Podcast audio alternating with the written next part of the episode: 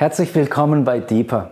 Ich möchte dich in den folgenden drei Beiträgen mit auf eine Reise nehmen, die in eine Umgebung hineinführen soll, von der die Bibel sehr oft spricht, die wir Christen von heute jedoch besser kennenlernen sollten.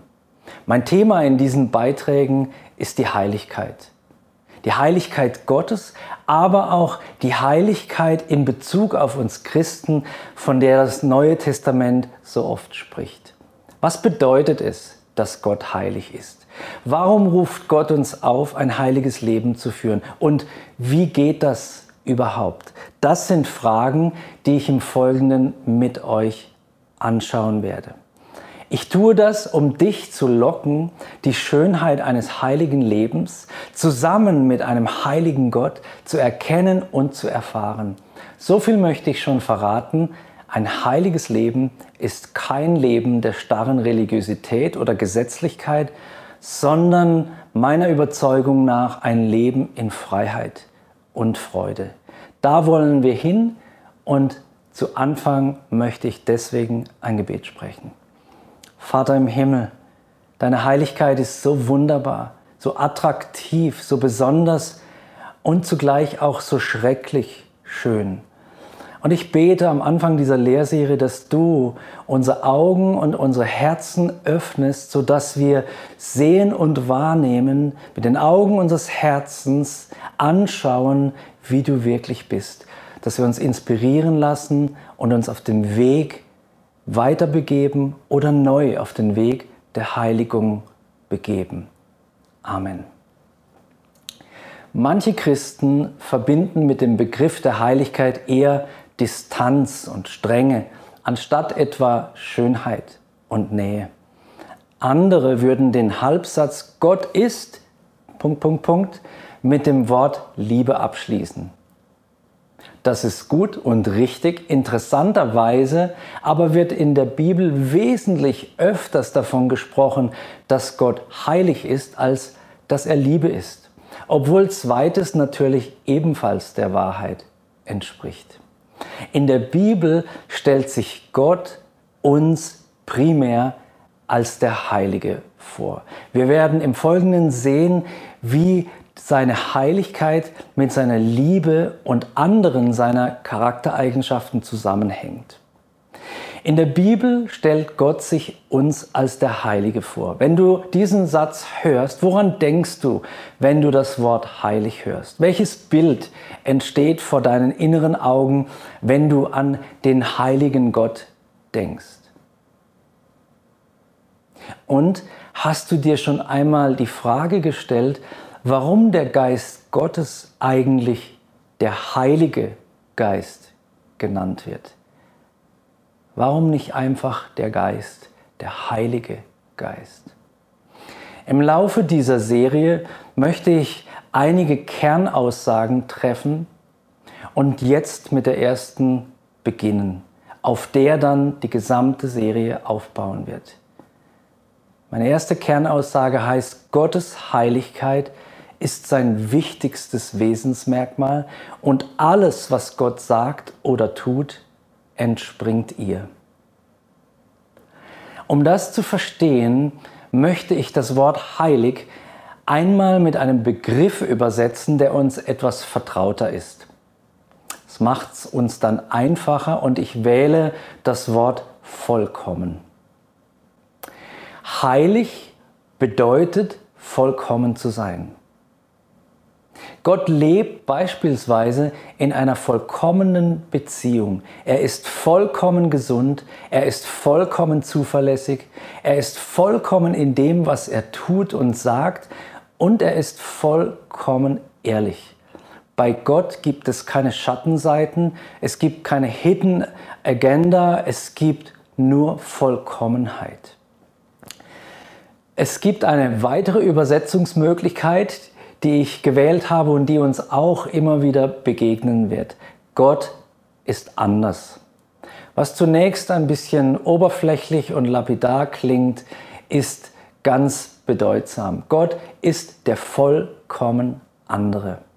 Gott ist der, der Dinge tut, die wir nicht tun würden. Und Gott ist der, der Dinge nicht tut, die wir ständig tun.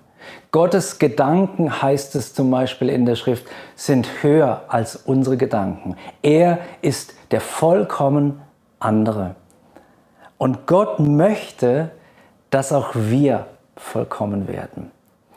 Der Heilige Geist ist nicht nur selbst der Vollkommene, Gott, der Dreieinige, ist nicht nur selbst der Vollkommene, sondern hat sich auch dazu entschlossen, uns als seinen Kindern Vollkommenheit, und die nächsten zwei Worte sind besonders wichtig, zu schenken. Es geht nicht um unsere Leistung, die wir bringen könnten, um irgendwie den Versuch zu unternehmen, heilig zu werden. Gott weiß, was Vollkommenheit ist.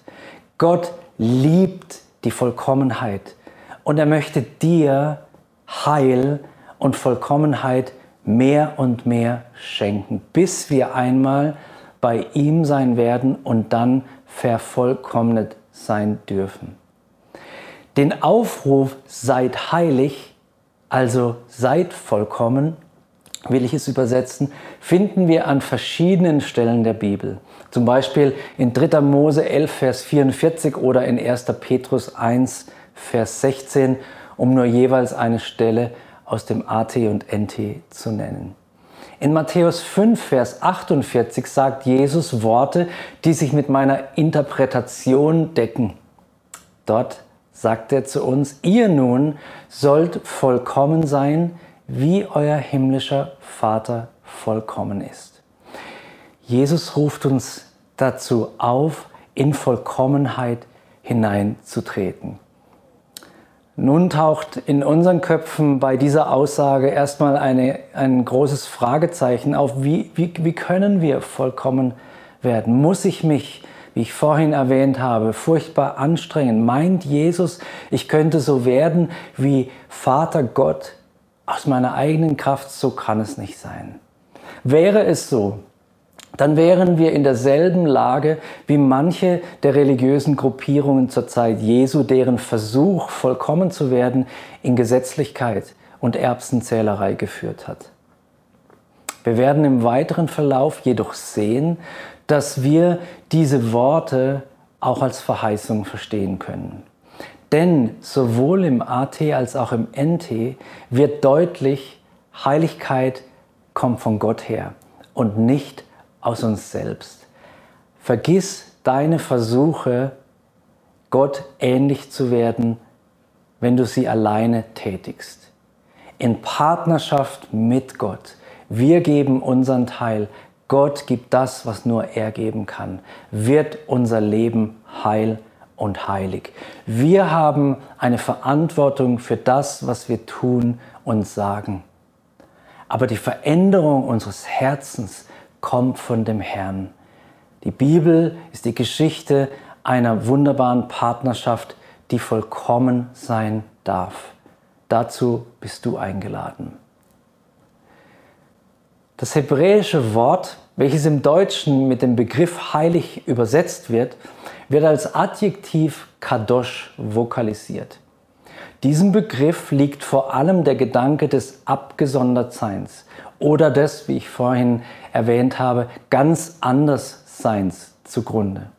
Im Deutschen stammt heilig wortgeschichtlich von heil ab, eine wunderbare Verbindung, die sehr viel aussagt. Im Englischen wird, die, wird das Wort holy abgeleitet von whole, also heil und ganz. Im Alten Testament wird die Wortwurzel circa 800 Mal erwähnt und das griechische Hagios im Neuen Testament über 150 Mal. Die Bibel spricht so oft über Heiligkeit und es ist ganz eindeutig, dass unser Augenmerk auf diese wunderbare Charaktereigenschaft, Wesensart Kerneigenschaft Gottes gelenkt werden soll. Allen Menschen ist irgendetwas heilig. Im Leben eines jeden gibt es normalerweise Dinge oder Orte, die ihm heilig sind. Orte zum Beispiel, an denen man lebensprägende Erfahrungen gemacht hat. Diese Dinge oder Orte, ja sogar die Erinnerung daran, schützen wir. Diese Orte, diese Dinge bedeuten uns viel. Manchmal haben sie gar keinen Bezug zu Gott. Das Heilige ist etwas, das zu unserem Leben gehört. Heilige Orte sind Orte, an die wir gerne zurückdenken, weil uns dort etwas besonders Gutes widerfahren ist. Heilige Orte sind Orte, an denen wir lebensverändernde Erfahrungen machen durften, beispielsweise. Das Heilige ist etwas Besonderes für uns Menschen. Es ist eben anders als andere Dinge und anders als alle anderen Orten. Heilig im biblischen Sinne kann sich auf Gott oder auf etwas beziehen, das durch ihn in einen neuen Zustand, nämlich den des Geheiligten, versetzt wurde. Ein Beispiel, die Geschichte vom brennenden Dornbusch. Jeder von uns kennt sie, zu finden ist sie im zweiten Buch Mose, Kapitel 3 und im Vers 5 wird explizit davon gesprochen. Dort heißt es in dieser Geschichte, Mose, zieh die Schuhe aus, du stehst auf heiligem Boden. Ist dieser Boden irgendwie berührt worden von Gott und Gott hat gesagt, ich mache jetzt zwei Quadratmeter anders als alle andere äh, äh umgebende Landschaft bei diesem Dornbusch? Oder wird nicht vielmehr dieser Ort zu einem heiligen Ort, weil Gott dort erscheint? Gott heiligt Orte. Das Leben eines Menschen wird existenziell berührt an diesem heiligen Ort. Insgesamt gibt es in der Bibel fünf Bereiche des Heiligen. Natürlich kann Gott als der Heilige erkannt werden, aber es gibt auch geheiligte Räume oder, wie ich eben erwähnt habe, am Beispiel von Moses Erlebnis in der Wüste, geheiligte Orte. Zweitens gibt es geheiligte Objekte. Drittens gibt es geheiligte Personen. Es gibt geheiligte Handlungen und die Bibel kennt geheiligte Zeiten. Das sind die fünf Bereiche des Heiligen, die wir in der Bibel finden. Das als Information, wir kehren zurück zu Gottes Heiligkeit. Ich sagte vorhin, dass Gottes wichtigstes Wesensmerkmal seine Heiligkeit ist. Denken wir einmal zusammen darüber nach. Wenn Gott nicht heilig wäre, hätte dann Jesu Tod am Kreuz als Opfer Vergebung für die Menschen erwirken können? In Hebräer 9, Vers 14 begegnet uns diesbezüglich wieder das Wort Vollkommenheit. Dort heißt es, durch die Kraft von Gottes ewigem Geist brachte Christus sich selbst Gott als vollkommenes Opfer für unsere Sünden dar. Er befreit unser Gewissen, indem er uns frei spricht von unseren Taten, für die wir den Tod verdienen. Christus brachte sich selbst Gott als vollkommenes Opfer für unsere Sünden dar. Ein anderes Opfer hätte niemals gereicht ein Opfer, das fast vollkommen gewesen wäre, hätte uns nicht erlösen können. Es brauchte das Heilige, das vom Himmel kommt, vom Vater kommt. Das vollkommene Opfer allein kann uns erlösen. Wenn Gott nicht vollkommen wäre, könnte er auch nicht vollkommene und bedingungslose Liebe schenken, so glaube ich denken wir darüber nach, ob jemand, der in sich, in seiner Seele, in seinem Herzen Mangel hat, Leerräume, der nicht vollkommene Liebe kennt, könnte derjenige bedingungslose Liebe schenken. Könnte Gott vergebend lieben, wie er es tut, wenn er nicht vollkommen wäre? Würde Gott, wenn er nicht vollkommen wäre, so weit gehen für mich, seinen eigenen Sohn, der vollkommen war und ist, für mich zu opfern. Selbst der Zorn Gottes als drittes Beispiel entspringt meinem Verständnis nach seiner Heiligkeit. Denn sein Zorn rührt daher, dass Gott alles aus dem Weg räumen will, was der erfüllenden Beziehung der Liebe zwischen Gott und Mensch im Wege steht. Das waren nur drei Beispiele dafür, dass Gottes Charaktermerkmale seiner Heiligkeit, also dem Kern seines Wesens, entspringen. Gott tut, was er tut, weil er heilig ist. Er sagt, was er sagt, weil er heilig ist. Und er ist so, wie er ist, weil er heilig ist. Ich bin so froh, dass wir einen heiligen Gott haben. Einen Gott, der vollkommen ist einen Gott, der nicht angewiesen ist auf das, was wir ihm bringen oder das, was wir für ihn leisten könnten. Ein Gott, der aus einer vollkommenen Herzensentscheidung Menschen wie dich und mich liebt. Ein Gott, der sich selber hingibt, weil er vollkommen und vollkommen anders ist. Was für ein Gott ist das? Ich will keinen Gott haben, der nicht vollkommen ist. Denn ich denke, dass er mich knechten würde. Wie anders dieser Gottesknecht, der vom Himmel kam in Vollkommenheit, um uns zu dienen. Durch den Sündenfall haben wir Menschen den Status der Heiligkeit verloren, für den wir vielleicht explizit geschaffen waren. Denken wir darüber nach, wie Gott sich den Menschen gedacht hat. Im Garten Eden war Vollkommenheit. Gott und Mensch gemeinsam.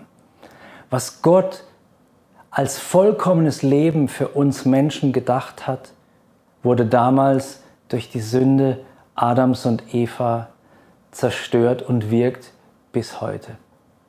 Sünde ist das Gegenteil von Heiligkeit, unvereinbar mit Heiligkeit. In diesem Kontext steht jetzt meine zweite Kernaussage in dieser Lehrserie und sie lautet, heilig zu leben bedeutet heil zu leben. Zu sündigen bedeutet, sich und anderen Leid zuzufügen. Ich möchte es noch einmal sagen, heilig zu leben bedeutet heil zu leben. Zu sündigen bedeutet, sich und anderen Leid zuzufügen. Seit dem Sündenfall ist der Mensch getrennt von Gott und nicht fähig, aus eigener Kraft zur Vollkommenheit im Sinne von Ganzheit zu gelangen. Wir kommen nicht aus eigener Kraft zurück. Ohne Heiligkeit ist nichts mehr heil. Deshalb musste der Heilige selbst erscheinen. Denke an die Aussage des Engels Gabriel, der zu Maria sagte, der Heilige Geist wird über dich kommen und Kraft des Höchsten wird dich überschatten. Darum wird auch das Heilige, das geboren wird, Sohn Gottes genannt werden. Lukas 1, Vers 35. Der vollkommene Geist kommt. Der Höchste initiiert diese Zeugung seines Sohnes. Darum wird auch das Heilige, das geboren wird, Sohn Gottes genannt werden. Heiligkeit ist Gottes Wesen. Deshalb gehört das Thema der Heiligkeit auch zu den Grundaussagen der Bibel. Gott ist es wichtig, dass wir verstehen, dass er heilig ist und verstehen und anstreben, dass wir selber heilig sein dürfen. Eine Grundaussage der Heiligen Schrift erkennt man daran, dass sie in allen Textkategorien enthalten ist, also in den Gesetzesbüchern, den Geschichtsbüchern, den Lehrbüchern, den poetischen Schriften, den Prophetenbüchern, den Evangelien und der Apostelgeschichte, den Briefen des Neuen Testaments und in der Offenbarung des Johannes. Ich will so weit gehen, mit meiner dritten Kernaussage zu sagen, Heiligkeit ist das Ziel der menschlichen Existenz. Meine dritte Kernaussage heißt, Heiligkeit ist das Ziel der menschlichen Existenz. Gott ist gut, Deshalb hat er uns durch Jesus einen Weg bereitet, auf dem wir zu dieser Existenz zurückkommen können. Die Brücke ist geschlagen. Unser Ziel, unsere Erfüllung als Menschen ist es, Heil zu leben mit dem heiligen Gott. In Römer 8, Vers 29 wird das mit wunderbaren Worten beschrieben. Dort heißt es, denn die er vorher erkannt hat, die hat er auch vorherbestimmt, also Gott hat festgelegt, dem Bilde seines Sohnes gleichförmig zu sein, damit er der Erstgeborene sei unter vielen Brüdern. Jesus ist vollkommen, er ist der Heilige. Und hier sagt Paulus im Römerbrief 8:29, wir sind vorherbestimmt, dem Bilde des Sohnes Gottes gleichförmig zu sein. Wenn er heilig ist, heißt das, dass wir auch heilig sein sollen. Damit er der Erstgeborene sei unter vielen Brüdern. Wir sollen wie Jesus werden. Jesus ist der Heilige und wir sollen als seine Brüder und Schwestern so sein wie er. Wir wissen, dass wir das nicht aus uns selbst heraus tun können. Ich habe äh, öfters schon von Partnerschaft mit Gott gesprochen und das wird in einem der nächsten Teile sehr hervorgehoben werden. Jetzt möchte ich noch einmal unterstreichen, wie wichtig ein heiliges, ein heiles Leben, das zugleich ein erfülltes Leben, ein befreites Leben ist, aus der Sicht der Bibel ist. Der Schreiber des Hebräerbriefes schreibt in Hebräer 12, Vers 14 folgendes. Jagt dem Frieden mit allen nach und der Heiligung, ohne die niemand den Herrn schauen wird. Diese Aussage ist krass. Hier steht, dass derjenige, der sich nicht danach ausstreckt, Jesus ähnlicher zu werden, der sich nicht in diese Partnerschaft mit Gott begibt und immer ähnlicher wird durch die Nähe zu Gott wie der Sohn Gottes, der wird den Herrn nicht schauen. Du und ich, wir wollen Jesus sehen, wie er ist. Und solange wir hier sind, lasst uns gemeinsam auf die Jagd gehen.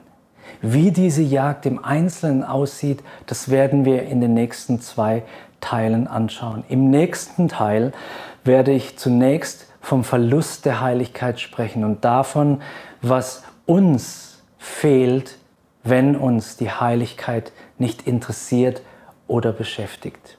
Ich will am Schluss für dich beten. Vater, ich bete, dass die Schönheit deiner Heiligkeit, die Schönheit deiner Pläne fassbar wird für jeden, der diese Serie hört. Komm, zieh uns hinein in die Schönheit deiner Heiligkeit, in ein heiles Leben, in ein Leben, das so glücklich ist wie deins. Wir bitten dich in Jesu Namen. Ich bitte dich, Vater. Amen.